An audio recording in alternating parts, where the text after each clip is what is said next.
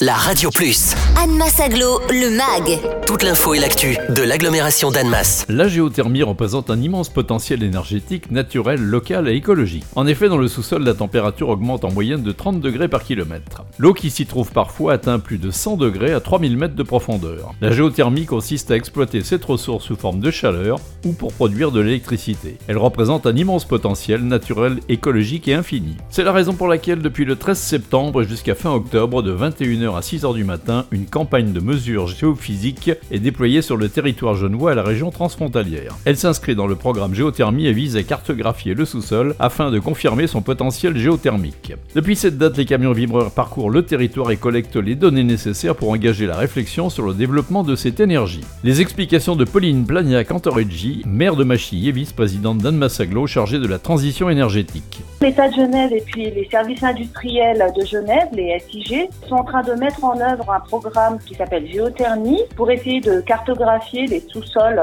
du bassin genevois au départ, pour essayer de savoir si euh, est-ce que ça pourrait être favorable euh, au développement de la géothermie en étudiant les sous-sols avec toute une campagne de mesures géophysiques. Et puis comme ils faisaient ça euh, pour tout le sous-sol du bassin genevois, ils nous ont proposé de collaborer aussi avec eux et d'élargir cette campagne à l'ensemble du sous-sol ou du bassin genevois. De ce fait, on a bien entendu accepté tout de suite parce que non seulement la géothermie, c'est une source d'énergie qui est extrêmement intéressante, peu coûteuse, qui a un potentiel assez euh, impressionnant, mais en plus, les sous-sols de tout ce territoire, en fait, sont très très mal connus. Et avec la technologie utilisée par les camions vibreurs pour euh, modéliser des images en 3D des sous-sols, ça nous permettrait de toute façon, quoi qu'il se passe, quel que soit le potentiel géothermique détecté, d'avoir une meilleure connaissance de la de tout le territoire. Donc de toute façon, on gagnerait quoi qu'il se passe des données, même si on s'apercevait qu'il n'y avait pas forcément un potentiel géothermique.